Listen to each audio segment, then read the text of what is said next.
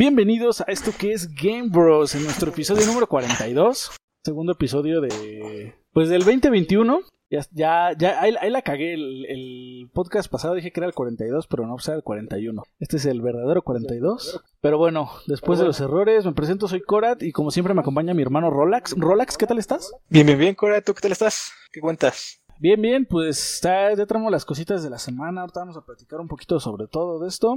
Y pues el año empezó, ah, digamos que entre comillas bien. Ya empezamos a especular un poquito sobre lo que va a pasar este, este año. Y pues yo creo que es justo y necesario empezar con, con noticias, con noticias como lo hemos estado haciendo este, porque ahora sí salieron varias cositas interesantes, ¿eh? La mayoría, pues algunos rumorcillos, tenemos algunas cositas que pues pueden convertirse en realidad.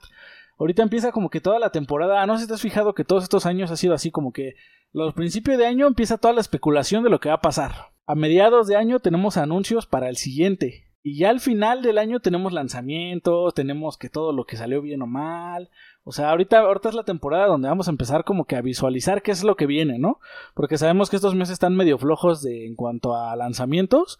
Pero ya mientras más nos acercamos a, avanzando el año, pues es cuando ya empezamos a tener más este lanzamientos, más noticias. Entonces, ahorita vamos despacito, pero siento yo que estamos empezando bien. Pero en fin, vamos a vamos a empezar con las noticias, como te comentaba. Ahora ahora estuve viendo esta semana que el rodaje de Borderlands, ¿recuerdas que van a hacer una película de Borderlands? Va a comenzar en este en Hungría, va a comenzar pronto ya según Adam Goodman, que es el productor de Mid Atlantic Films, y él comenta lo siguiente, dice, hemos hecho espacio para una película de Lionsgate, Borderlands, con Kate Blanchett, o Blanchett, no, no, no lo alcancé a ver bien, eh, viene siendo Hela en Thor Ragnarok, esta, esta chica va a ser lo que es Lily en el universo de Borderlands, y Kevin Hart, que lo recordarás igual por películas como Jumanji o Scary Movie. Ellos van a estar, este, dice, estamos haciendo la tercera temporada de Jack Ryan para Paramount TV y estamos haciendo un proyecto con Marvel del cual para la, por las razones este, obvias no van a, no pueden hablar sobre eso. Eh, lo que él comenta pues es que ya están haciendo, ya, ya hicieron el espacio, ya tienen como que, como que esa, esa línea en donde van a empezar a grabar y sí, sí, como pues espacio que reservan para la grabación, ¿no? Sí, sí, sí, exactamente. Entonces hay que recordar que este proyecto pues lleva desde 2015 que se anunció y que pues aparentemente esa iba a ser la fecha de inicio, pero pues entró en lo que le llaman en el eh, como en el infierno de desarrollo, esa cosa que pues básicamente el proyecto estuvo detenido, no encontraban qué hacer y así. Y pues ya se confirmó que Eli Roth de Hostal, creo que ya lo habíamos platicado, iba a ser el director. Esto lo confirmaron a inicios del 2020. Igual lo platicamos aquí en el podcast, me parece. Eh, el guion va a estar a cargo de Craig Mason, creador de serie Chernobyl y guionista de la futura adaptación de The Last of Us Parte 2. Y pues esto nos deja ver ya un poquito más sobre lo que ya, ya habíamos platicado del elenco, ya habíamos platicado incluso del director. Nada más ahorita pues la nota es que ya lo van a empezar a filmar, ya se está haciendo una realidad porque pasó como esos proyectos que platicábamos en inicios de podcast cuando empezamos el, proyecto apenas y pues no tenía nada, o sea, no habíamos recibido noticias ni nada de esto, pero pues al parecer ya, sí, ya el proyecto sigue adelante y aparte pues ya tenemos como que este año se va a empezar a grabar, yo, yo lo espero que lo estaremos viendo ya a finales de, del año que viene o a mediados, estaría padre y pues algunos protagonistas ya, pues ya confirmados, ¿no? Como es esta, te digo, esta, esta actriz que fue Hela en Thor Ragnarok, Hela es la, o Ela más bien, no sé cómo se pronuncia pues bien. Es la hermana de Thor la que les pone en la madre y, se queda con, con, Asgard, que es la que posteriormente hace que Asgard quede destruida, pero bueno. Y el otro chico, o el otro tipo es este, este actor que no sé si lo recuerdas, de, sale en Scary Movie y sale en Jumanji. No sé si te suena. No recuerdo el nombre, pero creo que es a quién te refieres. Es uno que siempre hace de, de risa y es muy cagado este tipo. Es en las de Scary Movie siempre está con un gordito. Y es como el chaparrito, el, el morenito chaparrito que, que, incluso en una escena de Scary Movie, no recuerdo cuál, según están en la montaña y terminan ahí dándose, pero es muy, muy chistoso este, este tipo. Entonces es este, digo, a, mí me parece, me parece que son buenos actores, pero pues hay que ver también que el guion esté bueno, que la película está chida y todo, pero pues ya lo estaremos viendo después, ¿no? Digo, después de todo, se, se basa en humor irreverente, ¿no? Exactamente, o sea, sí le quedaría así como que un papel medio chistosón, así. Quiero ver, quiero ver qué es lo que hace, ¿no? Pero bueno. Eh, vamos a continuar porque Rust, el juego que ya hemos platicado en podcast pasado, de hecho lo platicamos en el pasado, de hecho que resurgió, milagrosamente y se ha convertido en lo más visto de las principales plataformas de streaming. Ya prepara su versión de consola pues un, un, reciente descubrimiento de, Eurogamer, perdón, este nos dice que pues la ESRB, esta empresa que se dedica a clasificar juegos, pues ya lo ya lo clasificó en su modo consola, así que pues ya nada más estamos esperando como un inminente anuncio, ¿no? Eh, para consolas. Y hay que recalcar que el artículo se mencionan versiones de Xbox One y PlayStation 4, por lo que no se espera una versión Next Gen. Pero pues ya, ya estaríamos viendo a Rust en, en consolas también ahora que pues renació básicamente. ¿Cómo ves esto? ¿Crees que te animes a jugarlo ya que lo tengas en consola? Depende, si me voy a jetear y reaparezco muerto y en calzones, no. Eso es roce en su máxima esencia, ¿eh? Sabes que si no tienes una casa de seguridad con. No sé, o sea. Yo, me, yo más me acuerdo de. Me acuerdo de Rust, pues que cuando lo jugué era una versión muy distinta. Era una versión. Hasta estaba diferente. Todo el juego. Sí, o sea, era como que muy alfa, todo era muy no, no básico, pero sí como que, no sé cómo llamarlo, ¿no? Era un poco más... Sí, sí lo recuerdo. muchas cosas que no tenía, no tenía armas. Tenía armas, pero muy básicas. No tenía que, que, que super armaduras. Ahorita que ya tiene un buen de cosas y que puedes crear que casi casi una, una fundición minera, un buen de pendejadas que estuve viendo ahora que, que resurgió. Y en nuestro tiempo nada más era sacas los recursos básicos, creas tu casita, tienes uno que otra cosa para crear otras cosas, pero no era mucho. Y ahí lo que me estresaba a mí era que, que, alguien que ya estuviera avanzado y pudiera crear explosivos, tú te ibas de tu casita y cuando acordabas al día siguiente este tipo ya había puesto una dinamita, entró por una pared y se robó todo lo que tenías y ya aparecías como dice Rolex en calzones ahí en la playa y cuando ibas a ver tu casa pues ya era una miseria y algo súper luteado, ya había vagabundos y todo. Entonces, no sé, no sé, está... Digo, quiero ver cómo ha avanzado esto, pero pues a mí sí me parece padre que lo podamos jugar en consolas. Porque yo recuerdo que uno de los problemas que teníamos en PC era que no nos corría chido. Aparte que nos corría chido, la verdad era que nuestro internet era una asquerosidad. Ah, cierto, cierto, que no, era, no, cargaba nada, ya me acordé. Bueno, pues habría que ver ahora cómo, Entonces, cómo se... la experiencia mejore. Porque la verdad es que en todos esos tipos de juegos, nunca, acuérdate, yo hemos podido jugar una partida conjunta sea, nunca lo hemos podido hacer bien, pues. En cualquier juego, o los servidores no son muy estables, o este bicho fue el, ¿cómo se llama? El Seven Days to Die. También intentamos jugar el ARC, ¿recuerdas? Eso es, eso es lo que refería con la primera, lo del ARC. ¿En qué otro intentamos hacer eso? Creo que el único que salió, incluso una vez intentamos jugar Minecraft, pero tenía tantos mods que mi compu explotó y está muy cabrón todo eso, la verdad. Esperemos que este sea una revolución, que con lo que hayan ganado ahorita en su auge hayan invertido en una buena, un buen port para PC, que nos deje por lo menos pues jugar bien, ¿no? Jugarlo bien, que es lo que se pide. Jugar, jugarlo. Exacto. Y ya si es así, pues ya estaremos ahí teniendo algún directo o algo sobre eso, pero ya lo estaremos viendo, ¿no? Eh, dejando a Rus de lado, también Call of Duty eh, Black Ops Cold War. Este nombre es súper largo, bueno, no tan largo, pero me estresa un poquito. Eh, esta semana pues va a estar de forma gratuita lo que es el modo zombies. Eh, la prueba comenzó ya, de hecho, desde el 14 de, este mes, hace dos días, bueno, cuatro para quienes estén escuchando. Pero aún así ustedes tienen hasta el 21 de enero para, para, poder jugarlo. Esto no importa si tienes el juego comprado o no. Solo pues obviamente descargarlo, jugarlo. Es para el modo zombies. Entonces denle un vistazo. Eh, esta prueba igual va a incluir tres modos de juego, que dos son para todos y uno es exclusivo solo para los de PlayStation. Entonces pues ya saben, ¿no? Ahí, ahí denle. Lo pueden probar, que es lo bueno, o sea, es una prueba y termina hasta el jueves, me parece, de la semana que viene. Entonces, aunque nos escuchen un poquito tarde, ustedes todavía tienen algo de chance para probarlo. Entonces ahí denle un vistazo y pues esperemos que les guste, ¿no?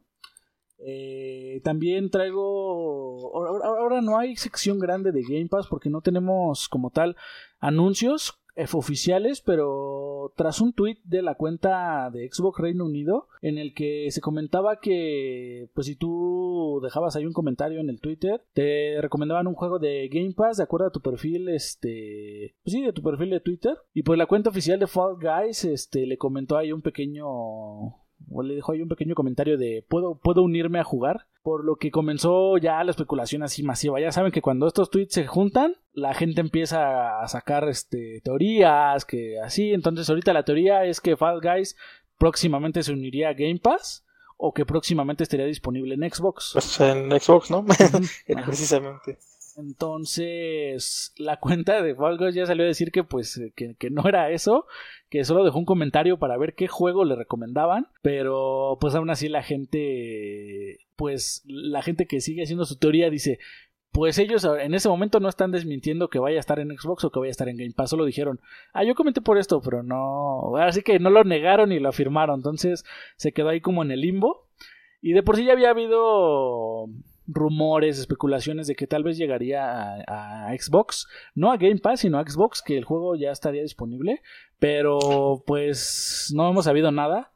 Recordemos que esto igual tarda un poquito en hacerse realidad, entonces pues ahí, ahí lo tenemos, ¿no? Que no estaría mal, ¿eh? Porque, bueno, yo creo que ellos les convendría expandirse de esa forma, digo, si el juego ha tenido tanto éxito. Entonces, pues no creo que sería malo.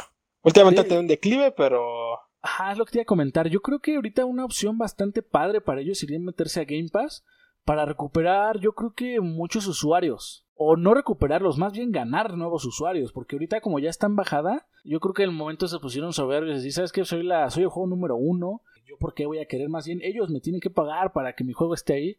Y llega un punto en el que dices, ¡Ey! Pero es que tu juego ya va hacia abajo, ¿no? O sea, ya. Ahora sí que. No, no, no, no, no hay mejor forma de decir que Fall Guys va hacia abajo. Pero pues yo siento que ahorita estaría padre que lo metieran a Game Pass para volver a levantar toda esa gente que perdieron quizá y volver a levantar como este, como que volverlo a poner ahí en, el top list, ¿no? O sea, sabemos que cuando un juego así sea una Game Pass, así sea un juego super muerto, eh, recupera muchos usuarios y aparte se vuelve a reactivar todo el tema online. Se vuelve a, este, encuentran más gente, si meten el crossplay, puff, o sea, ahí es cuando explota más todavía. Pero bueno, pues son este, digo, son este, es lo que yo pienso y esperemos que, pase, ¿no? Porque a mí sí me gustaría jugar Fall Guys, aunque sea un ratito ahí, darle una prueba y ver qué tal está, ¿no? Se ve que está entretenido hasta eso. ¿Tú cómo lo ves, Relax? ¿Te gustaría jugarlo? Me gustaría al menos echarle un vistazo. Digo, por algo ha sido muy aclamado, ¿no? Sí, sí, sí. A mí me parece como bueno para streamear y para andar ahí echando las risas. Pero bueno, pues Fall Guys, ahí esperemos... Ah, yo sabes que estoy esperando a que la Among se ponga en Xbox para ya streamearlo directo del Xbox y ya jugar más Among Us. Ya, estaría chido. Sí, y ya con mis audífonos, ya hablando chido, sí, o sea, tengo que ver que obviamente que activen ese, ese, o si entra Xbox tendrían que activar el tema de las parties, ¿no? Espero. O si no, pues ya lo veremos también, pero está, de una u otra forma siento que va a estar chido, porque ya voy a poder jugar con amigos de Xbox que a lo mejor no lo tenían en PC o a lo mejor en el celular no era tan rápido o no se podían comunicar con vos tan fácil, ahora pues ya sería más rápido, ¿no? Más chido y esperemos que traiga... Creo que sí, porque obviamente le meterían, yo creo que ya le meterían una especie de chat en el juego. Chat de voz, pues. Estaría, estaría muy padre, entonces pues ahí ya nos pasamos a Mongus ahora, pero bueno, era, era como el punto, ¿no? Eh, ahora, eh, Halo Infinite, eh, como ya sabemos, este juego nos habían dicho desde inicio y nos lo han repetido que no va a tener modo Battle Royale. Desde hace más de año y medio, pues ya lo habían dicho que con la icónica frase del único VR que tendrá Halo es el Battle Rifle. E incluso ante rumores hace unos meses o semanas, me parece, 343 Industries salió a desmentir que, que, no, que no están haciendo ningún Battle Royale. La cuestión es que ante la escasez de información sobre el título por parte de los creativos, pues surgen muchos rumores y filtraciones que nosotros decidimos creer o no.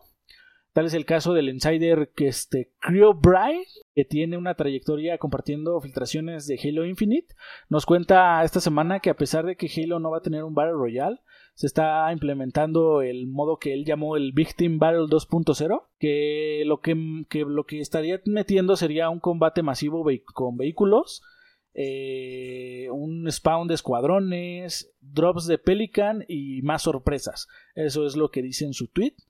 Y nos recuerda pues, que, el, que Halo Infinite también va a tener el modo Forge más ambicioso de toda la saga por lo que ya nos empieza a dar como que estos como cosillas, ¿no? Yo me imagino, de por sí el Victim Battle de, del último Halo estaba muy bueno, era como que el modo que yo recuerdo que jugué más, eh, estas batallas masivas por controlar puntos y así, pero yo me lo puedo imaginar ahora a una escala mayor, a una escala, pues imagínate una escala de un mapa Battle Royale con 100 jugadores, 50 contra 50, eh, no sé, eh, en ese punto, eh, yo te comento, eh, creo que estoy confundiendo el Warzone con el Victim Battle. El Victim Battle de en cualquier Halo son las batallas de 20 jugadores de 10 contra 10. en las que son en mapas súper grandes, con vehículos y todo, como en el Halo 3, por ejemplo, sí, en tienes razón. Sandtrap. Sí, tienes razón. Yo, ese de Victim Battle 2.0, yo lo imagino más que como un Victim Battle, así como me lo describió él, porque digo que yo checo mucho esto en foros. Ajá. Más que como un Victim Battle, lo imagino como un Warzone 2.0. Eh, ajá, sí, más bien ahí yo lo confundí, sí tienes razón, es el Warzone, el, el que era de ir capturando puntos y vas avanzando y todo esto.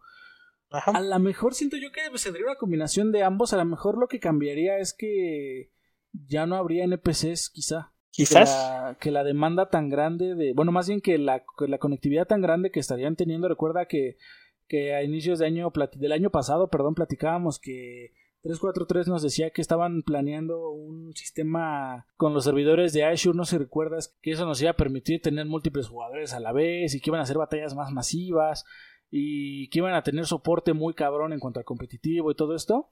Se me imagina que igual los están fusionando y ahora quitan a los NPCs porque va a haber tantos jugadores en línea, o sea, en el mismo mapa quizá que igual alinearon estos NPCs, ¿no? Ya sea más Ok, sí, combate tiene sentido. Algo así como un Battlefield. Ajá, pero de Halo.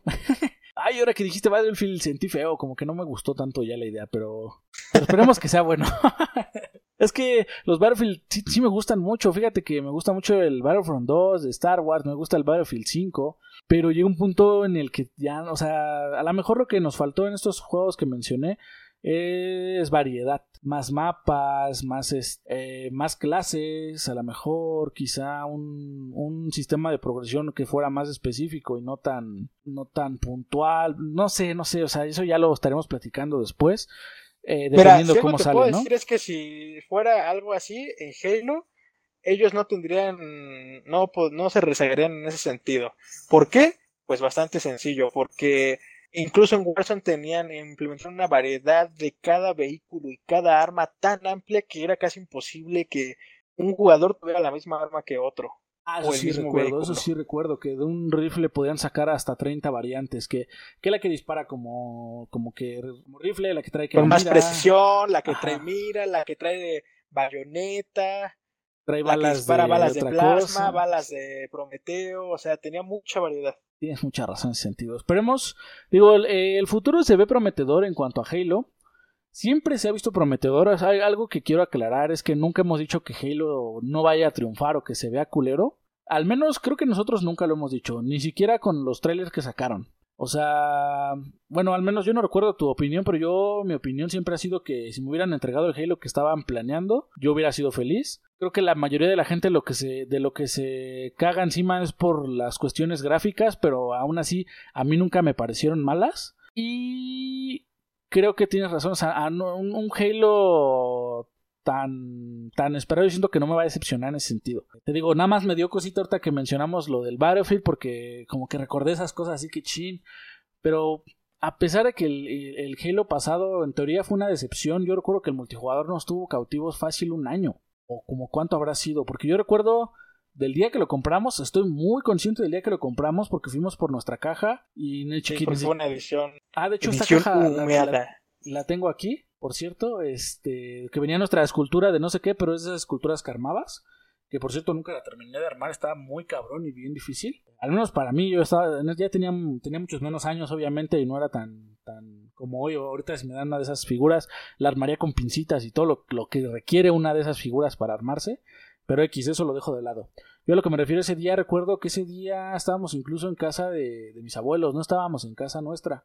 Sí, fuimos a un game, Gamers, de hecho, porque yo lo aporté en una tienda departamental.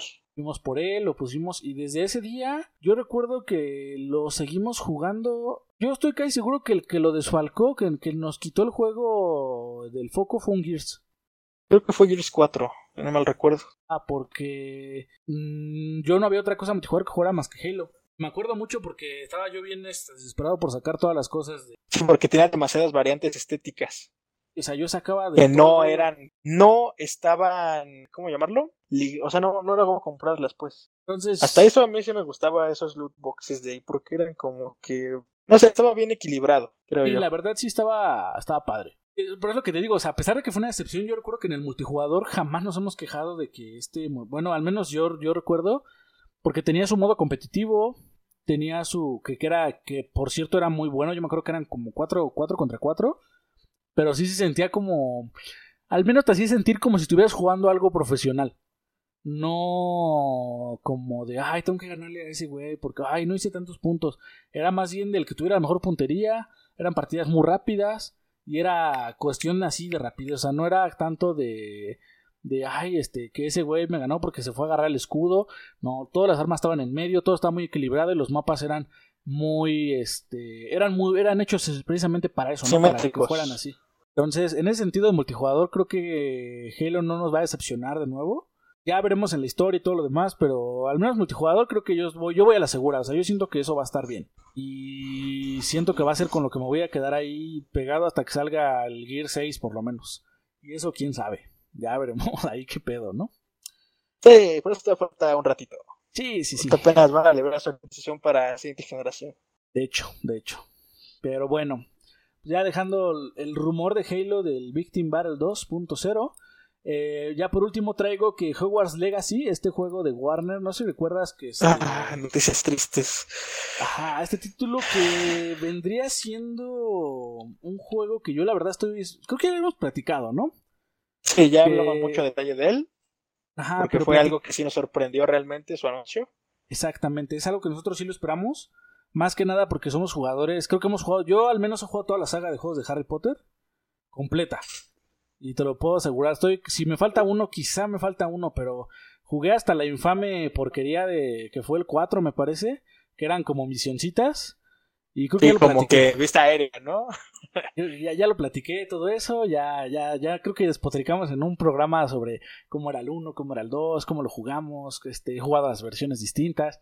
X, o sea, eso ya lo pasamos, pero es un juego que estamos esperando porque Hogwarts Legacy se ve que va a ser un título nuevo, pero con la esencia de los juegos viejos que te dejan explorar toda la zona. De hecho, va a ser un RPG, o sea, ya con eso para mí ya me tienen vendido yo ya lo tengo en la lista, en la mira. Es como si me dijeran, va a salir un RPG de Halo. Ya lo había platicado también en otro podcast. Son cosas que yo compraría a, ciegas porque tendría que salir muy malo para que me decepcionara. Entonces, bueno, pues este juego, pues ya se retrasó, señores. Pasó lo Hasta el menos 2022, ¿no? Hasta 2022, así es. O sea, uno de los títulos que dije, bueno, este año me va a hacer feliz pues no, no va a ser feliz, señora. Hasta el siguiente año. Sirve que igual y ya lo pruebo en una consola Gen. No va a ser feliz, pero no tan temprano. Exactamente. Y ya a lo mejor lo voy a poder probar en una consola Next Gen. O quizá en una serie S, porque no sé si sea tan sustentable como para comprarme la X todavía. Pero bueno, eso ya va a ser punto de aparte. Es todo lo que traigo de actualidad. Ya nos aquí extendimos un poquito, pero bueno, vamos con las noticias un poquito más jugosas que tenemos. Eh, porque nos traes algo, ¿no, Relax? Algo que, que me hizo mucho ruido. A ver, platícanoslo. Ok, pues mira, tenemos. Traigo tres noticias pequeñitas. Eh, no sé si te a eso o a lo demás, pero bueno, empecemos por lo más, por lo más sencillón. Em, como recuerdan, les hablamos acerca de No, no de Entertainment hace varios podcasts. Bueno, yo les hablé porque me gusta mucho la saga de Life is Strange. Em, y también por los lanzamientos de Tell Me Why, del cual les habló Cora a detalle. Eh, no a detalle porque no lo he terminado, pero les platiqué cómo es y es bastante bonito. Ya lo tengo en mi lista de pendientes, no se preocupen. Em, a, simple resumen, este juego, Life is Strange, esta, ¿cómo es, perdón? Este, este estudio, hace a Life is Strange, ya técnicamente estaría siendo el 3. Ya habían hablado ellos con que sí tienen intención de hacerlo, sin embargo, al igual que los otros dos, iba a ser, bueno, que el segundo iba a ser una secuela no directa, o sea, como que por aparte, ¿no? Ajá. Y eh, un insider que es conocido en estos medios por, ahora sí que por prever anuncios, por dar el, por dar el aviso de los, por anunciar anuncios, tal cual así lo digo. okay, Anunciar anuncios antes de tiempo. Ya dijo, por acercarlo, pues, obviamente, tiene su historial tal como el Bruce Golem, que es mi side de Resident 8. Y pues ya filtró que habría su anuncio en este mismo año, eh, a no mucho tiempo, hace sería en el próximo mes de febrero. Ok, ok. Dice que no podría, o sea, ya nada. Que quizá no puedes esperarlo al 100, pero el anuncio es inminente y es muy cercano, pues. Y que también tendrían una, este nada más hay dato curioso ahí por ahí, que tendrían una versión mejorada Next Gen de Final Fantasy VII Remake con lanzamiento pendiente para Xbox. De hecho, tenía, tenía exclusividad, me parece que por un año, ¿no? acuerdo, pero sí iba a estar, bueno, ya nos llegaría a los Xbox también.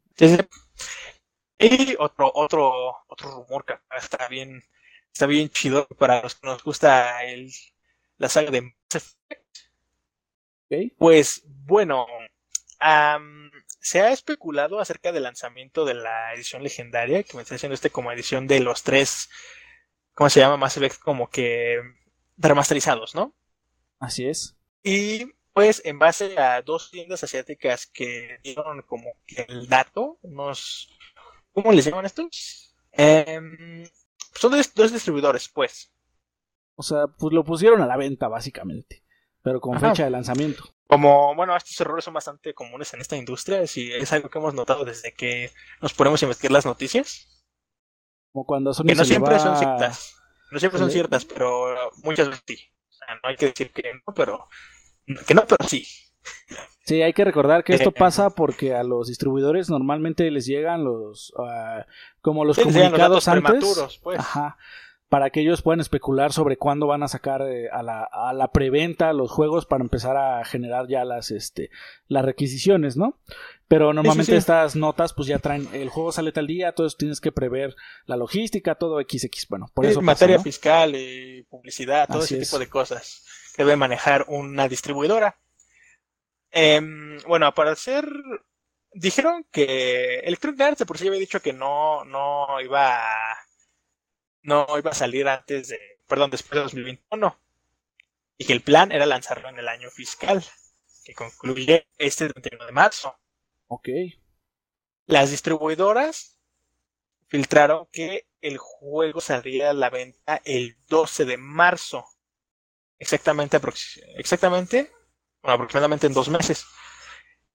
y obviamente eso concuerda con la información que nos dio EA en siquiera relación entre ellos. O sea, si la cagaron, pues se pusieron muy de acuerdo para cagarla los dos. Pero pues yo según los datos casi por hecho. Según los datos que tengo, uno es de Singapur y otro es de Indonesia.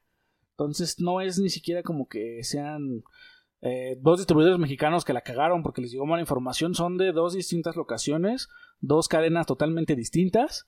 Entonces ahí es cuando dices, ah, ok, pues se pudo haber equivocado un distribuidor con sus que pertenecen al mismo grupo, ¿no? Pero son dos diferentes. Entonces, ahí como que pues, la han de haber cagado los dos. Y podríamos dar este hecho casi por, por cierto, ¿no? Sí, podemos darle suficiente credibilidad. Así, bueno, sí, sí, sí. Eh, a mí me gustaría, porque de hecho, yo otra vez apenas estaba viendo mis jueguitos y como que el maestro que lo veía decía, ah, voy a instalarlo, pero después decía, verga, como que mejor me aguanto. volver a darle, sí, sí, sí. De hecho. Y la verdad, ¿sabes también por qué me gustaría? Ajá. Porque yo nunca. Desde el Mass Effect 1 existen DLCs de historia que sí afectan la continuidad. No sé si sabías eso. No, no lo sabía. desde el Mass Effect 1 existen DLCs de historia que sí afectan la continuidad. Incluso en el 2 hay dos personajes que son DLCs y que realmente y que aparecen en el tercero si llegas a tener el DLC. O sea, sí tienen efecto en tu historia, pues es a mí sí me gustaría por fin tener una historia en la cual todos los elementos pudieran influir. De hecho, yo aquí tengo mi, mi cajita de Mass Effect. Eh, no sé, creo que los había comentado. Tenemos lo que es la, la lo que se llama The Complete Edición, Mass Effect Saga. Ajá. La Mass Effect Trilogy. Se podría decir que es la trilogía, pero la con la versión de 360. Y yo llegué a pensar hasta cierto punto que estos discos traían todo, pero no sabía que aparte de los DLCs eran. O sea, yo pensé que esta era como la edición de los juegos, pero con todo su contenido. Y al parecer no. no, simplemente era una colección. En ningún lugar dice que tengan, que tengan los DLCs. Nada, me acuerdo que el 1 y el 2 tenían un DLC que es como gratuito. Ah, sí, sí, sí. Eso sí me acuerdo. Pero nosotros no pudimos disfrutarla en Xbox One debido a que el contenido venía como que, mm, ¿cómo llamarlo? Venía en un código que era para el 360 y al momento de hacer nuestro port de retrocompatibilidad con los discos, no lo cargaba. Dice, trae el Mass Effect 2, el Cerberus Network. Ajá. Y para el 3 trae un pase online porque este no se lo piratearan. Sí, tenía su, su como, como el serial antes en los juegos de PC, ¿no? Que este juego también dice mejor con Kinect, o sea, tenía... Tenía, me acuerdo que tenía funciones en el Mass Effect 3. Creo que era para comandar las decisiones. Creo que tú las decías con el Kinect y te las, te las tomaba. Ah, como de regresen o regrupen, ¿se dice pedo? No, no, no. Cuando tú ves que habrían las tres opciones para tomar una decisión. Ah, ya, o sea, tú lo decías. Tú lo decías y ya lo decía Shepard. No como tú lo dijiste, porque sabemos que simplemente es como de. Sí, como la opción dice: ¿no? vete. Y Shepard, deberías irte porque la situación está así, así, así. Creo que para nosotros es bien importante esta trilogía porque no recuerdo yo algún otro juego que haya descargado más de dos veces para rejugarlo. Este es que un putero, la verdad es que es que nunca yo nunca he visto un juego de este género que sea tan cabrón. Hasta la fecha no entiendo por qué nunca se ha duplicado ese tipo de géneros. Sí lo han intentado, pero pero tan exitosamente no, no, no, por eso te digo, o sea, es como Mass Effect Andrómeda. Toma todo lo de estos juegos, pero no lo sabe aplicar bien y llega a un punto en el que se hace tan repetitivo y, nada envolvente que dices, güey, ah, no sé. Pero es que, fíjate que Mass Effect no, no o sea, vamos a ser honestos, no destaca tanto en su jugabilidad. De hecho, es algo que cualquiera podría duplicar de forma sencilla. ¿Sabes qué es lo que a mí me, me, cada que los voy a volver a instalar? también su, su, también algo que dice sus habilidades y todo eso, está medio también chido, ¿no? Pero no es algo mm, imposible que no puedan duplicar. El lore que tiene, toda la historia detrás. Ah, exacto, a eso voy. La profundidad de su historia es bastante enorme y con cada juego se amplía mucho más. Todo sin llegar a un grado de incongruencias entre juegos. No, y era algo, era algo muy chingón de estos juegos. De hecho, por eso vendió, siento que vendió tanto los primeros. Porque tu progreso del 1 lo podías pasar al 2 y del 2 lo podías y ahora el port era algo, o sea, ese era como lo, lo, lo bonito de, ¿cómo se llama? O sea, era lo que distinguía el juego, el port de tus datos que influía en tu historia. Como por ejemplo en cualquier, en Halo lo fue en su momento su multijugador, o en Gears, por ejemplo, el Gears 1 que no, es que no me puedes desplazar a los pinches monstruos con una motosierra. O sea, su, fue como su, su, su punto así de que decías, ¿por qué Mass Effect? Porque cuando acabas el 1 se guarda y en el 2 continúas con el mismo personaje. Si mataste a uno de tus compañeros se queda muerto ante toda la trilogía. Si, si decidiste hacer esto en lugar de esto, el mundo ya cambió. Entonces el 2 tú lo podías jugar y puede que había una locación que ya no existiera porque mataste literalmente a quien la creaba en el futuro. O sea, o literal, o, o sea, yo recuerdo que había tantas posibilidades en el Mass Effect 2 y 3 que el juego ya se manejaba en dos discos. Y te digo, en el Mass Effect 3 había tantas posibilidades que chingada madre, verlas todas yo creo que era algo que solo un güey bien hardcore lo podría hacer. O que haya acabado tantas veces tan largo. Yo creo que el uno Y que hayas visto lo mismo en todos, ¿no? No, tienes que uno tres veces para hacer uno. Porque además de los logros multijugador, que yo la verdad, te voy a ser honesto, si llega a llegar, ahora sí que si llega a llegar, valga la redundancia, Legendary Edition, a mí me gustaría que metieran su multijugador del 2 y del 3.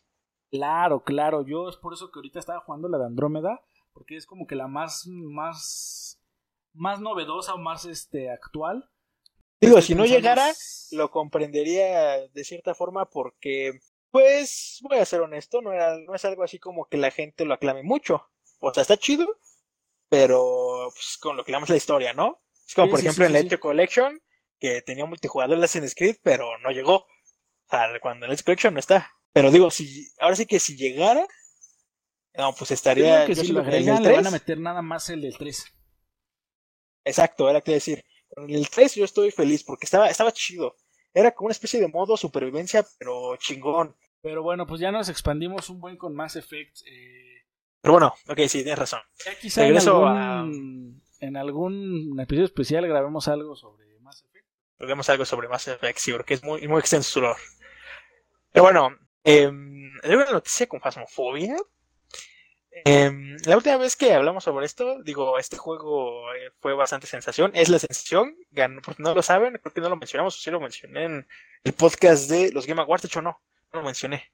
Pero ¿Sí lo mencionas? Bueno, Phasmophobia ganó el premio del mejor debut.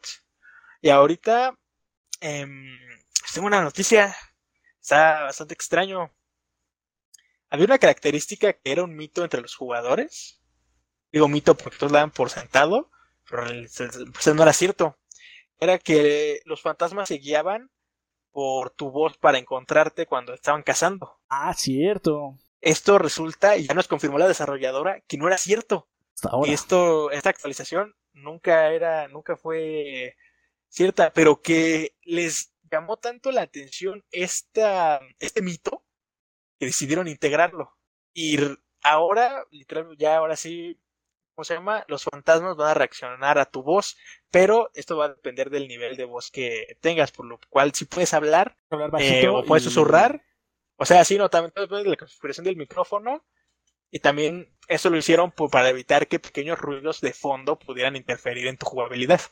Sí, porque de repente ahí atrás grita tu hermanito y ya te chingaron. Que técnicamente no debería hacer esto porque el juego está diseñado para que em, hables a través de un radio, ¿no? y tú lo actives. O sea, tú activas el botón para hablar. Para evitar ese tipo sí, de tienes razón, tendría que ser hasta que tú activaras para hablar, pero bueno. Eso ya nos lo habían aclarado desde antes, que aunque tu micrófono estuviera como silenciado, entre comillas, si tu micrófono recibía algo, el juego lo, sabía, o sea, el juego lo reconocía también. Eh, ahorita está en fase experimental, pero bueno, o sea, esto lo están metiendo ya en la fase beta. Porque hay, como un modo beta en Steam donde puedes probar todo ese tipo de cosas que simplemente lo activas sin pedos, no está muy, muy difícil. Sí, es como los demás juegos que tienen parches, ¿no? Que tienen el pre para ver si es, si es viable, si no, y que le cambian, y ya al final, cuando ya está estable, lo lanzan a la gente, ¿no? Y también ya van, ya había hablado esto sobre también sobre los rumores, bueno, las cositas que van a llegar. Em, ya están metiendo lo de que los fantasmas se mueven a tu última posición conocida al cazar. Así que ya no va a ser más, no va a ser tan sencillo que simplemente te escondas en el mismo lugar que siempre, o que después de una casa tú sigas ahí, porque muchos jugadores, la verdad, lo que hacíamos, y digo hacíamos porque también me identifico, es que ya tenemos un lugar estipulado para escondernos o al cual correr. Entonces esto ya no va a ser tan sencillo. La verdad, es una técnica que ya se había hecho casi requisito para los jugadores profesionales. Porque hasta pues ellos tenían ya como que una, una ruta, todo, todo ese tipo de cosas. Sí, sí, recuerdo que tenías que hacer tu ruta de escape, tu lugar de escondite, antes de que empezara todo el desmadre, porque ya sabían prácticamente, como son dificultades muy elevadas, esto pasa muy rápido. Entonces, cuando pasa ya todo el mundo sabía dónde ir y nada se atoraba, nada que una puerta cerrada, todo ya estaba preparado. Sí, sí. Aparte de que siguen trabajando en su nuevo nivel de prisión, quería yo que ya había llegado, pero creo que seguía en la fase de beta. Ah. O sea, seguía en esto, pero creo que ya, ya igual lo... vaya, todavía lo siguen trabajando, pues. Eh, entonces, pues eso es lo único de Fasmofobia. Yo creo que un día de estos voy a regresar porque quiero ver todas las novedades, desde los nuevos fantasmas que metieron hasta este tipo de funciones. Quiero ver qué tanto ha evolucionado el juego. Digo, uno de estos juegos es muy bonito ver que regresas y ves todos los cambios que ha sufrido. Como por ejemplo, como tú dices, del Rust. Sí, sí, es muy padre regresar y ver que, ay, evolucionó muy cabrón. Que de igual forma es muy bonito ir evolucionando con el juego. Acostumbras a todo, tienes cosas que contar, cosas que no. Pero pues también hay que ver qué onda, ¿no? Digo, ahorita me recordó un poquito a lo de Grounded, que desde el inicio empezamos y ya lo dejamos. Pero ah, pero ahorita si regresáramos, estoy seguro que veremos muchas cosas. Exacto. Eso es, lo, eso es lo padre también de volver así de cero. Dices, ah, me encuentro con un juego casi prácticamente nuevo, ¿no? Pues habría que ver qué onda. Vamos con algo. Ah, pues vamos a ver qué tal sale, ¿no? Pues mira. ok. Eh, CD Projekt Red sabemos que tiene todo en su contra, desde demandas colectivas, hate de los consumidores, eh, incluso el título Decepción del año con Cyberpunk 2077, del cual ya hemos hablado, eh, pero pues ahora se le va a sumar una nueva mala noticia para este estudio polaco. Pues resulta que la Oficina de Competencia y Protección del Consumidor de Polonia ha comenzado una serie de investigaciones hacia el estudio, tal y como lo informó el representante de dicha oficina, que dice, y cito, comprobaremos cómo está, cómo está trabajando el fabricante en la introducción de correcciones a una solución a las así de correcciones a una solución a las dificultades que impiden que el juego funcione en diferentes consolas, pero también cómo pretende actuar en relación con las personas que presentaron denuncias y no están satisfechas con su compra.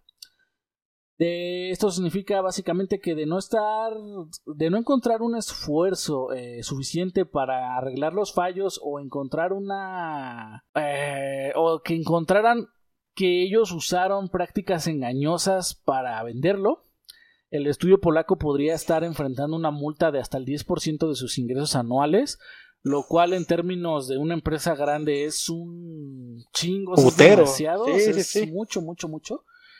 Entonces, entonces, pues, no sé, o sea, ahí, está todo esto que, le está pasando a, a CD Projekt Red. Pues para cualquier persona, yo creo que 10% de sus ingresos anuales, una multa por un valor del 10% de sus ingresos anuales es un putero, ¿no? Sí, hasta para, cualquier persona.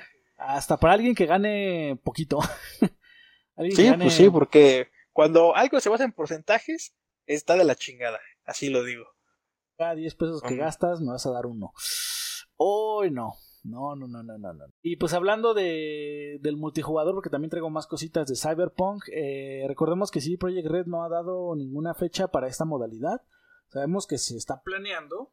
Pero que está anunciada, ¿no? Como tal. Sí, o sea, ellos habían dicho que era un proyecto totalmente ajeno a del RPG.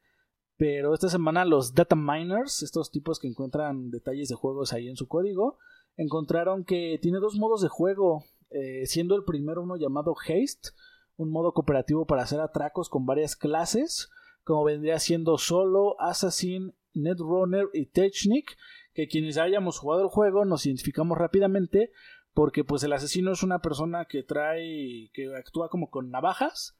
Solo yo supongo que se refiere a una persona que, que utiliza armas, que es más como, como muy estándar. El Netrunner sabemos que es la persona que, que pues, le podríamos llamar en el lore de los RPGs un mago, persona que, que hace que tengan efectos elementales, que actúa desde lejos, que, que es muy débil corporalmente, pero tiene muchos artilugios para defenderse. Y lo que viene siendo el Technic vendría siendo una persona enfocada en lo que es las armas tecnológicas. Sabemos que son estas que cargan y como que atraviesan paredes, todo esto, entonces esto vendría se vendría adicionando junto con la reparición de jugadores derribados y un lobby aparte para planear como que todo es. Esto me recuerda mucho a los atracos de Grand Theft Auto, nada más que sería como con clases, ¿no? Con clases de pues sí, como de un RPG básicamente, entonces se ve bastante padre. El segundo modo que encontraron es uno que se llama Deathmatch, que pues básicamente es un todos contra todos, en el cual no hay muchos detalles, solo que los jugadores se van a poder unir en partidas que aún estén en curso. Y por último, se comenta que encontraron que el sistema de conexión de los modos multijugadores peer-to-peer, que pues básicamente es que no tiene servidores dedicados y que un jugador tiene el host de la partida. Aunque también nos, nos, recuerdan que puede que esto solo sea como que el modo con el que los desarrolladores se conectaban para hacer pruebas y que a lo mejor a fin de cuentas pues sí tenga servidores, ¿no? O sea, esto no se puede ser concluyente.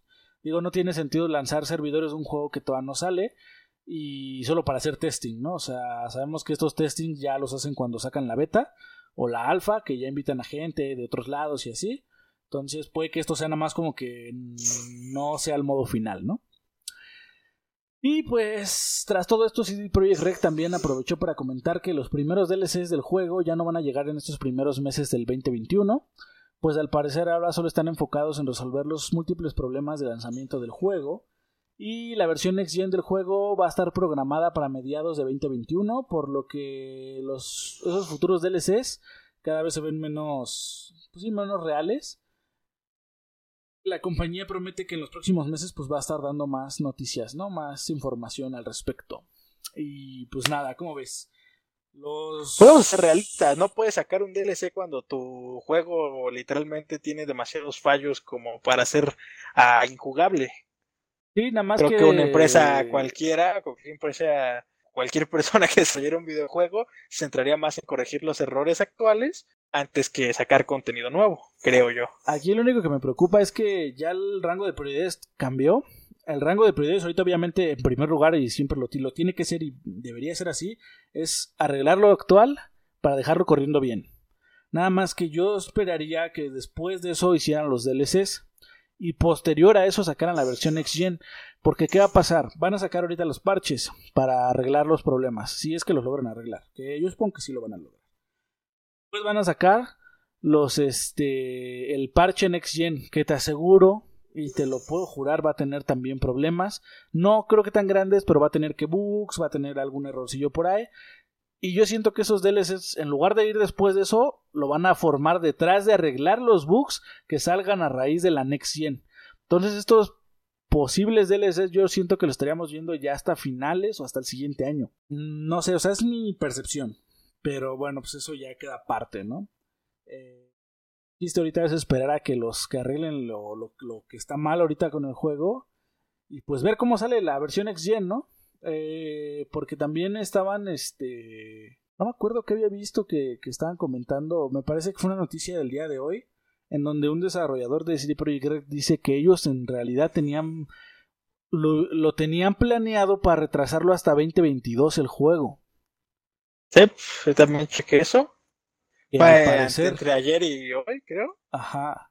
O sea, fue por donde, en ese rango de fechas vi las noticias.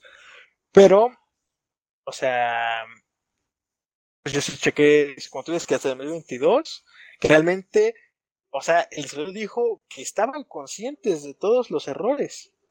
Así es, que ya sabían que iba a hacerse un cagadero. O sea, ya sabían, o sea, ellos están conscientes de todos sus errores, pero decidieron yo creo que, no sé si por presión de la industria o sepa la chingada por qué, pero decidieron sacarlo ahorita, pero que ellos, o sea, el plan era sacarlo en 2022. Yo siento que un retraso tan grande hubiera, le hubiera dado a la madre de igual forma.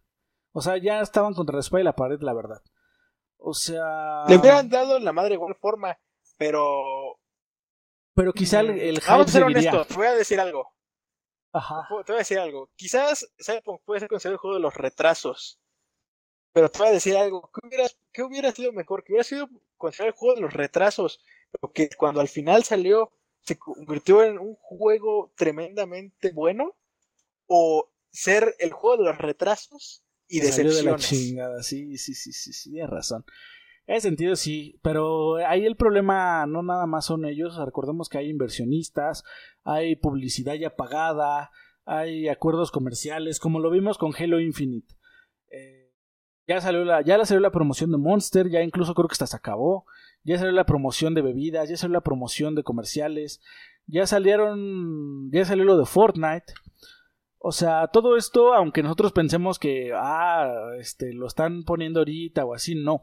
Todas estas campañas publicitarias fueron entre los tres primeros meses de antes de que saliera o que iba a salir Halo Infinite y los tres meses posteriores. o sea, ya está planeado, pues. Exactamente, o sea, es algo que ya estaba planeado y no le pueden dar marcha atrás porque no le pueden decir a Epic Games, oye, el skin de, de, Master Chief sácalo después porque Fortnite ya tiene ahorita su, su formada, todos los DLCs que va a sacar, ya sabe que la temporada actual es de mercenarios, que dentro de esta temporada de mercenarios entra Master Chief porque Master Chief se puede considerar un, alguien que contrataron extra para que viniera a ayudarnos, o sea, entra dentro de su juego, ¿no? Puede que la siguiente temporada de Fortnite sea sobre sobre zombies, ponle tú, y no tendría nada que hacer Master Chief ahí, ya no podrían meterlo.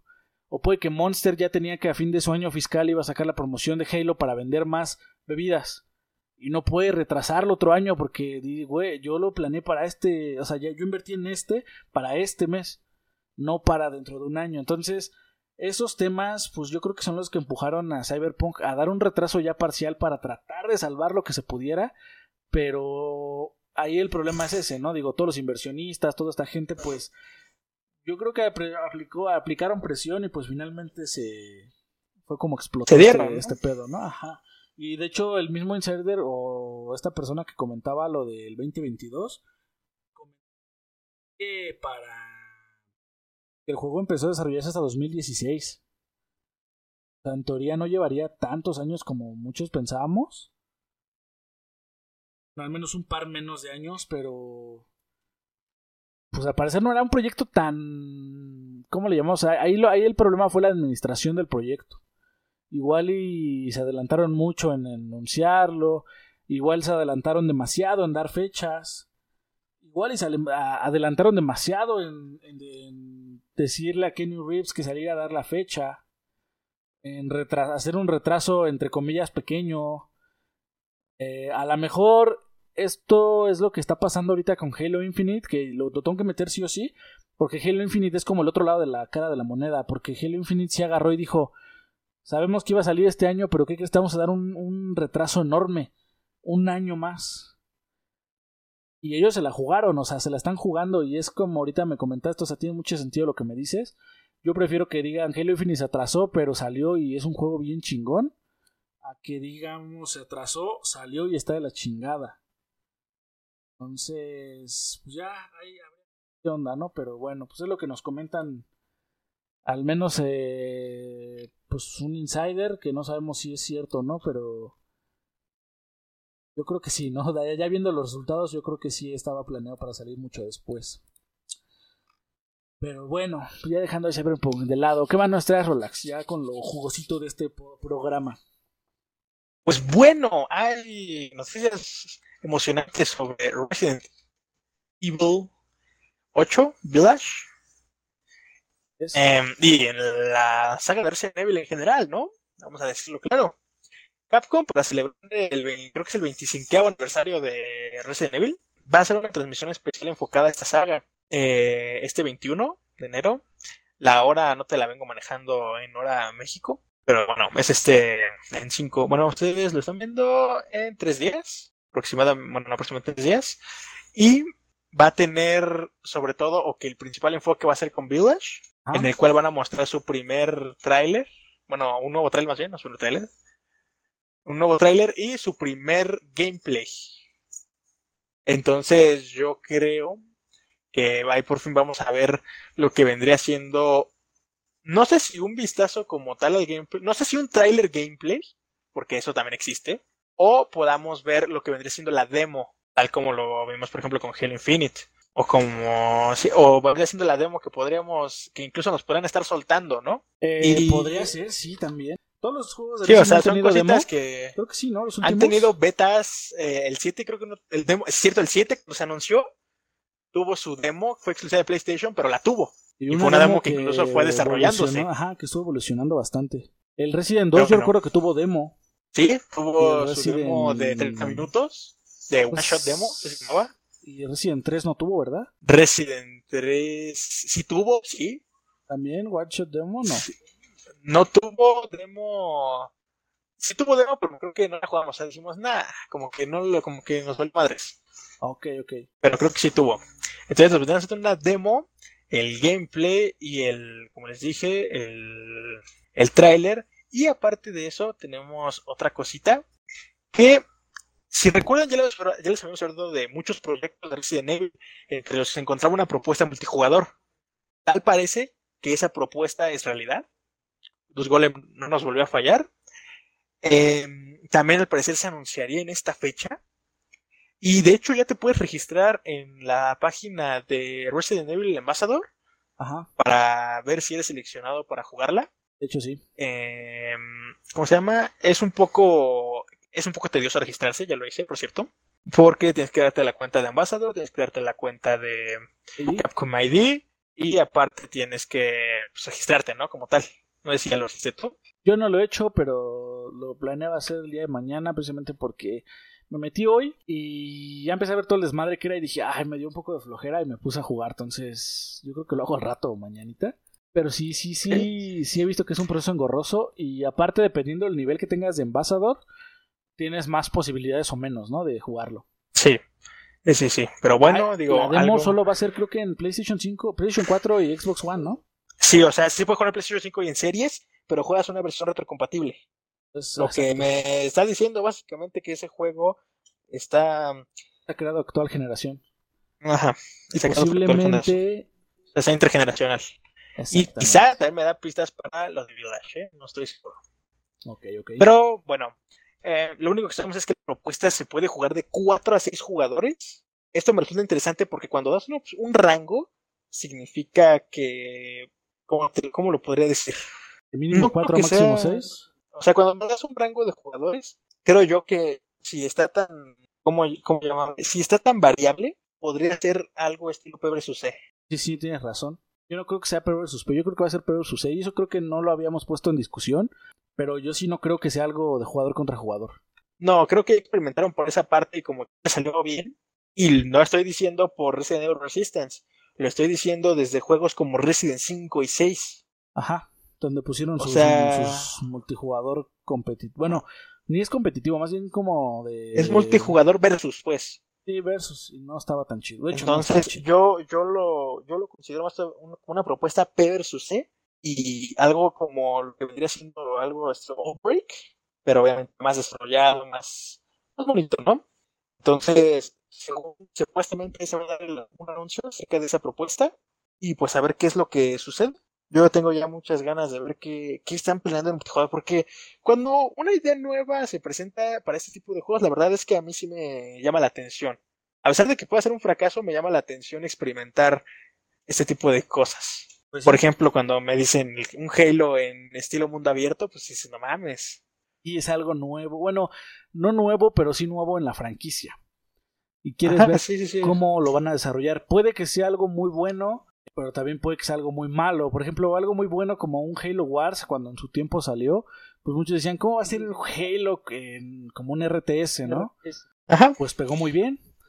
Pero por ejemplo, también puede ser No pegó tan cabrón el primero, pero vamos a ser honestos. El segundo fue algo de lo más. El mm, primero sí pegó. Yo recuerdo que sí había gente que lo jugaba mucho. O sea, a lo mejor no pegó a tanto a números Halo. Pero, por ejemplo, te puedo asegurar que se jugó un poco más que algunos juegos de RTS de ese tiempo.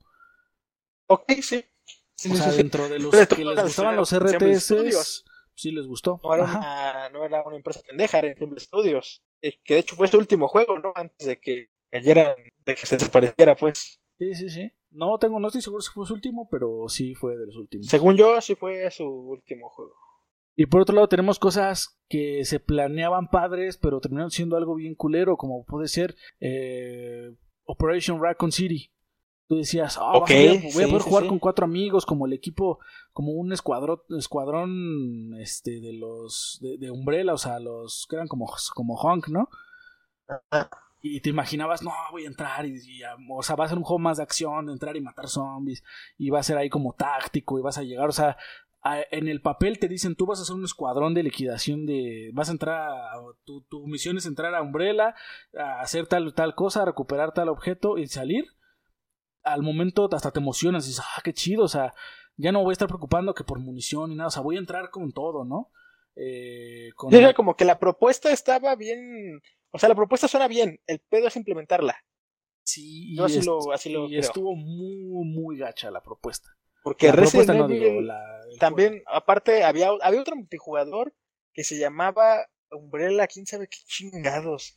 No me acuerdo, esta fue, no, fue reciente, fue por el 2016, no fue algo muy, muy lejos. Era una especie de estilo mercenarios. Un juego que, es que eso es lo que voy a, eso es lo que voy a decirte. Fue un juego que fue tan malo que ningún fan de, que la mayoría de los fans de Resident Evil ni siquiera lo saben que existe porque fue un juego que realmente ni no pegó, o sea, era como una especie de mercenarios, pero en los que era muy ágil, parecía como Gears of War, güey, pero con, con Resident Evil. Era como una combinación entre Gears of War, eh, Operation Recon City. Ya sé cuál dices, güey, eh, se, llamaba algo de Umbrella Corps o algo así, ¿no? Ajá. Pero estaba, estaba, estaba súper extraño, estaba súper, o sea, no, no, no fue nada, no, no, no, no Resident Evil, no, no era estilo Resident Evil, no era bueno su jugabilidad. O sea, lo que era Resident Evil era el nombre y quizá el universo. Ah, mira, ahorita lo estoy buscando y sí salió en 2016. No ni idea de la existencia del juego, ¿eh? Pero sí, o sea, fue un juego malísimo. Y fue otro de los intentos de P vs P. P vs P y al mismo tiempo como que, o sea, ya ves como el, sí, como los otros Resident 6 y eso. Entonces estaba, estaba súper, súper extraño. Deberías checar el tráiler de lanzamiento y los que lo estén viendo este en YouTube lo van a ver obviamente. Eh, cuando disparan, como dispara, tiene mucha cadencia el arma, parece que le está dando un ataque recuerdo que lo vimos en un E3. No me acuerdo que lo vimos en un E3. No recuerdo en cuál, güey, pero debió haber sido hace bastantes años ya. Pero ahorita lo estoy viendo apenas, si tiene razón, tiene como coberturas estilo Gears of War, se me hace como un juego al estilo Army of Two en el sentido de eso. Coberturas y todo este pedo, pero no se ve tan. Se ve padre, no sé qué tan bueno esté, dices tú que está muy malo, ¿no?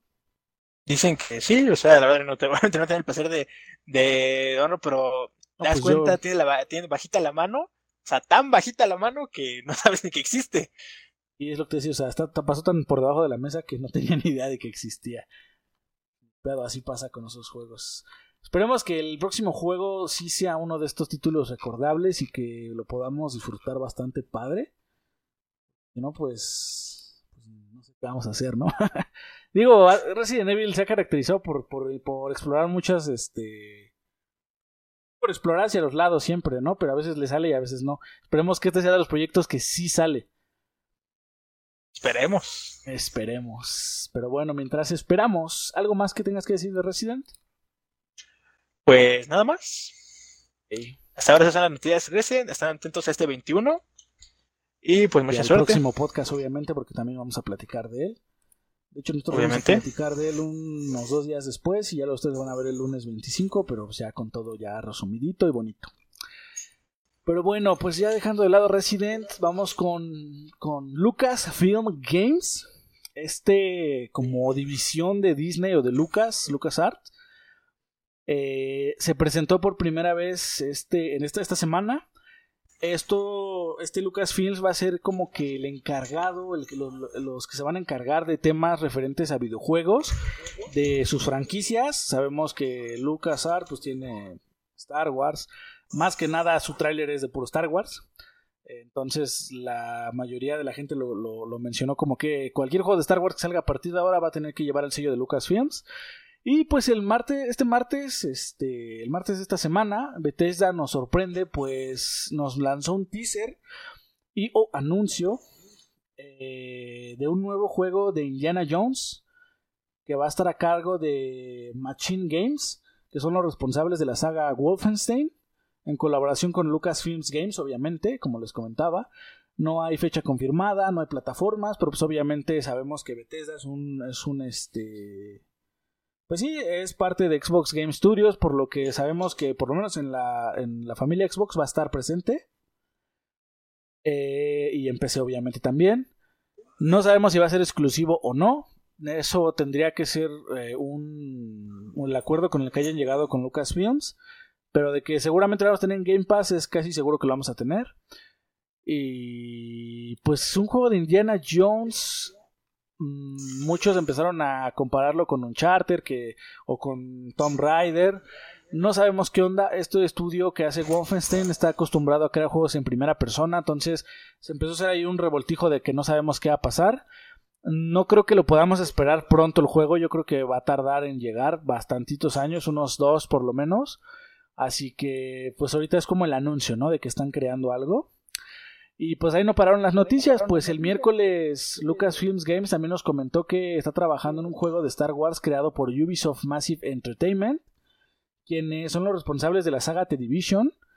Argumentaron que el juego va a ser en un mundo abierto y se va a hacer el primer juego de Star Wars que no sale de Electronic Arts en años. Porque recordemos que Electronic Arts tenía como que el permiso para sacar juegos de esta franquicia, el único permiso para sacar juegos de esta franquicia. Y pues ahora también se lo están dando a. Pues a. a lo que es este Ubisoft. Por lo que pues ya vemos qué onda con esto, ¿no? Que, cuál va a ser el futuro de Star Wars. Ante todos estos dos anuncios, este Lucasfilm también salió a decir que aún va a trabajar con Electronic Arts, que no es que le haya quitado la licencia para sacar juegos, e incluso comentó que ya tienen varios proyectos que están en desarrollo, pero que aún no anuncian con Electronic Arts precisamente. Entonces ahorita yo siento que va a ser como un resurgimiento de, de, Star Wars en cuanto a juegos, pero esperemos que ya sean juegos buenos. Ya tenemos por un lado que, que va a estar este. Pues Bethesda haciendo el de, el de Indiana Jones, Ubisoft haciendo uno de Star Wars, EA, EA haciendo otros también. También en la semana vimos varios tweets así bueno, no tweets, como, como guiños a que, a que ciertos insiders dicen que se está creando algo de The Mandalorian también, un juego de The Mandalorian. Entonces, yo creo que sí estarían aprovechando este auge que está teniendo esta serie, que está, por cierto, muy buena. Si no han podido verla, aunque no sean fans de Star Wars, con que tengan un conocimiento básico de Star Wars, lo pueden ver. No necesitan ver ninguna película, es una historia aparte. Tiene muchos guiños a historias de películas, tiene personajes de las películas, eh, pero no es necesario. O sea, tú puedes ver la serie, tú, la puedes ver, está muy buena. Entonces, ya con todo esto en la mesa podemos decir que es una buena temporada para ser fans de Star Wars. Es una buena temporada para ser fans de Indiana Jones, porque Indiana Jones, los últimos juegos que salieron fueron juegos que de estos pixelados, de estos, este, pues muy viejitos, no hay nada nuevo desde Indiana Jones.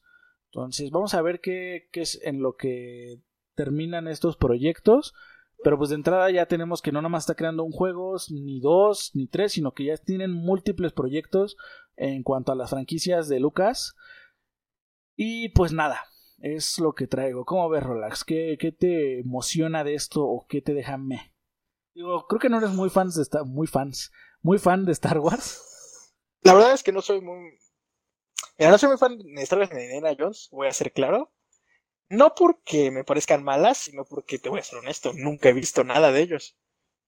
Yo creo que es un buen momento el acercamiento, el acercamiento más, más, más rápido que he tenido con Star Wars fue un jueguito de naves que me acuerdo que teníamos para consolas algo ya viejillas, pero que estaba chido.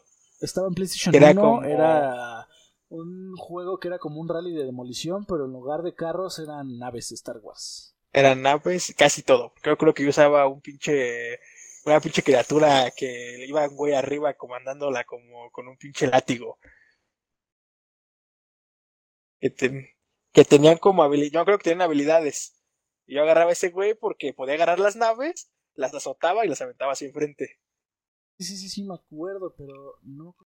Yo, por mucho que he buscado ese juego así que en redes o así, no, no, no, eh, no, no lo encuentro que tú buscas de una forma más este profesional. Literal, tienes que poner en Google juego, naves, Star Wars, PlayStation 1. Te aseguro que va a salir. Y me acuerdo mucho porque estaban las naves como que más icónicas, pero todas eran como en nivel así chiquito. Eran mapas así que supuestamente eran como mundos y había como mini edificios y así. Se llama Star Wars Demolition. Y me acuerdo porque incluso podías agarrar un AT, un AT-AT, portada salía Boba Fett. Y, agarrabas poderes que eran como cuadritos, ¿no te acuerdas? La verdad, no, tan así de detalle no me acuerdo. Te dices tú, trae, va, arriba de una bestia, no sé cómo se llama, y no me le como latigazos, ¿no? Ajá. Te lo, ahí, te lo mando, se llama Star Wars Demolition, se llama el juego. Ok. Ahorita, ahorita que lo veo, lo, como... como muchos dicen, no regreses al lugar donde fuiste feliz porque ya no lo vas a hacer sí envejeció muy mal, ¿eh? O sea, se ve, se ve muy, muy, muy mal el juego. O sea, en cuestión de que se ve muy. Se ve lento, se ve muy pixelado. Eh, las texturas están horribles, va como a 15 FPS. Pero yo recuerdo que en su momento era. Para nosotros. Fue como si fuéramos a toda velocidad matando gente a lo imbécil. A pesar de que, pues nunca pasamos eso, ¿no? Pero digo, está. está Está muy lento, pero para nuestro tiempo nos, me acuerdo que nos divirtió muchísimo. Era de esos juegos que podíamos jugar un buen de rato. Pero bueno, hablando de que no tienes este, conexión con Star Wars, yo te recomendaría que ahorita es el momento preciso para que aproveches esa suscripción de Disney Plus que te estoy compartiendo y veas toda la saga. Ok. Hay una sección en Disney Plus que es de Star Wars, en donde puedes ver las películas cronológicamente. Cuestión de cómo va a contar la historia, o sea, para que es, está medio gacho, pero a la vez es como deberías verlas. Porque te va contando la historia de atrás hacia adelante. Y no como salieron las películas, porque pues salieron primero el 3, el 4 y el 5, y después salió el 1, 2 y 3. Entonces. el, el 4, el 5 y el 6, ¿no? Ah, sí, tienes razón, sí, 4, 5 y 6. Entonces, eh, velas de esa forma, nada más que cuando llegues a la parte del. O sea, cuando llegues a la cuarta película, de repente vas a ver como que qué pasó, por qué las gráficas bajaron, por qué se ve tan culero, pues es porque es una película viejita. Pero si te lo llevas así, eh, digo, así fue como yo entré, yo la verdad tampoco lo era hasta que contraté Disney Plus y vi todas las películas corridas y ve la serie del Mandalorian cuando cuando, cuando termines y es una joya, neta. Te vas a enamorar de todo eso, está muy bien, está muy bien hecho. Las películas, hay algunas que puedes decir, eh, no estuvo tan chida, pero todas traen como que guiños a la historia. Para que más o menos ya empieces a ver. Yo después de que terminé de ver toda la saga, creo que fue cuando me bajé el Battlefront 2 y me pasé jugándolo un buen rato porque ya te entra esa nostalgia. Ya te entra esa de que, ah, está padre. O sea, ya, ya entendí muy por fin a alguien que es fan de Star Wars, ¿no? Mi recomendación para ti, Relax. Ahí que lo cheques. Para mí, yo creo que para todos los que oyen esto, ¿no? Y para todos los que no lo han visto, que son pocos, ¿eh? No te voy a decir que... Y también hay quien dice que ya las vio y no les gustó, o sea, los entiendo perfectamente. Yo me dormía en las películas cuando las veía. Y es neta, o sea, no, no estoy de coña, o sea, neta me dormía. Yo me dormía cuando, cuando ponían, por ejemplo, Star Wars episodio 2 y empezaba ahí, ah, dormido. Pero ya una vez que agarras el hilo de la historia y empiezas a hilar las cosas y le, te interesas, eh, se vuelve muy bueno. Entonces, chéquenlo. Para los que tienen Disney Plus, los que no, pues ahí se lo piratean o como quieran. Pero pues ahí está todo. Eh, igual hay películas spin-offs, ahí puedes ver todo lo que tienes. Y en Disney Plus, pues está completo hasta la última temporada de Mandalorian, que está. que es una joya, es una joya. Pero bueno. Si hablemos de eso después en un episodio especial, igual. Sí, igual puede ser un tema sobre, sobre todo eso exactamente. Pero bueno, pues antes de irnos, yo les recuerdo, eh, vamos a tener muchos cambios en la página web. Métanse a www.gamebros.com.mx. Eh, abrimos un nuevo Patreon por si quieren apoyarnos, apoyar el proyecto. Eh, como tiene ahí, tiene ahí tres niveles de recompensa, desde un dólar hasta cinco dólares. Es poquito, pero nos va a ir por si nos quieren apoyar. Eh, estaremos liberando ahí los episodios un poquito antes, acceso anticipado, tiene varias cosillas. Eh, los vamos a estar mencionando aquí, obviamente, por apoyarnos. Eh, con mucho o poco lo que puedan apoyar, no, no pasa nada. Y pues obviamente vamos a estar sacando episodios especiales, como hemos estado comentando en todo este podcast. Vamos a estar sacando episodios este, especiales a partir dentro de unos dos meses, al parecer donde vamos a estar hablando ya de un tema en específico, sobre toda la investigación que hagamos, temas que nos interesan y nos gustan. Eh, yo tengo ahorita, se me vienen a la mente muchas cosas que podríamos hablar. Desde, por ejemplo, cosas de Star Wars, desde lo de The Mandalorian, cosas de Halo, cosas de Gears, cosas que pues básicamente nos identifican, ¿no? Eh, hablando de guiños, digo, ya sería, ya, ya lo explicaríamos más a fondo cuando ya tengamos el material en la mano. Pero pues de mientras chequen la página, vamos a estar subiendo varios videos a nuestro canal de YouTube. Desde este podcast, que los que lo están viendo en YouTube tienen el placer de ver de fondo lo, de lo que estamos hablando. Los que nos escuchan en podcast no se preocupen, ustedes también se los explicamos aquí muy bien. Y posterior a eso pueden ir a ver los videos, pueden ir a checar nuestras redes. Entonces, estamos creciendo, señores, estamos creciendo un poquito más el proyecto, estamos metiéndole más ganita, estamos, este, yo me estoy dedicando un poco más al proyecto, o sea, me estoy comprometiendo a sacar los videos, vamos a abrir nuevas, este, secciones en cuanto a videos, en cuanto a podcast, ya se lo estaremos platicando en su momento, pero digo, en, el tintero o en, la pluma tenemos, este, ya muchas cositas planeadas, eh, así que aunque no, no, no es necesario que nos apoyen monetariamente, simplemente con que le den seguir al podcast en donde estén, en Spotify, si están viéndolo en iTunes, si están escuchándonos en iBox, eh, están escuchándonos en Google Podcast o si nos descargaron en su lector de, de podcast favorito, con que le den seguir y nos escuchen, con eso nos apoyan muchísimo. Eh, estamos en un buen de plataformas, ya lo pueden checar incluso en la página, ahí están todos los links. Y pues obviamente en nuestras redes tenemos, me parece que en Facebook y en Twitter tenemos como dos seguidores. No es coña y creo que uno de ellos soy yo mismo. Pero aún así es este... Yo sigo subiendo contenido, cada que puedo pongo ahí, cada que sale un episodio ahí lo publico. Cuando tengo cosas ahí interesantes que compartir, por ejemplo, apenas salió el control rojo, no sé si lo viste de Xbox. Cuando salió lo de Fortnite, de, que salió Jefe Maestro en Fortnite, todo esto, yo lo publicaba, se los comparto. Son cositas, pero pues ahí nos pueden seguir también. Pues de igual forma, eh, agradecerles que nos hayan escuchado. Y bueno, pues esto fue todo por nuestra parte. Yo me despido. Soy Cora, eh, Rolex. Yo soy Rolex. Cuídense mucho, jueguen un chingo. Hay pandemia, no salgan. Y no salgan, ¿no? Estábamos en lo peorcito, pero bueno. Eh, nos vemos en el próximo podcast, ya saben, el próximo lunes. Y como siempre, jueguen mucho y nos vemos hasta la próxima. Hasta la próxima.